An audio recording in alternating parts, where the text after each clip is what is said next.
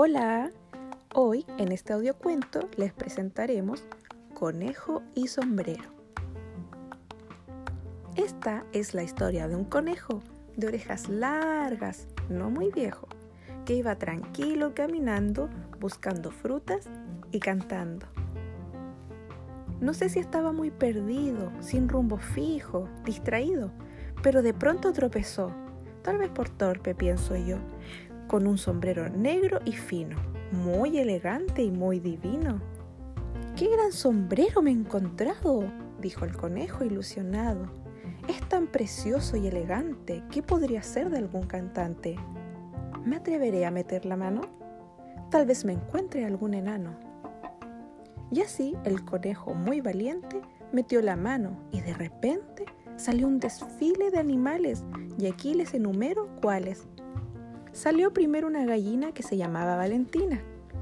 Detrás venían dos jirafas con traje negro, moño y gafas.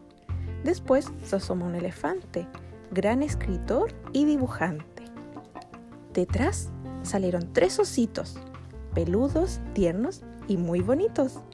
Salió de última cantando y a todo el mundo saludando una hermosísima coneja de cinta azul en una oreja.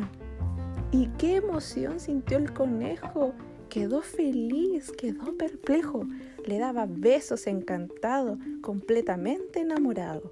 Y le dijo dándole una rosa, ¿te gustaría ser mi esposa?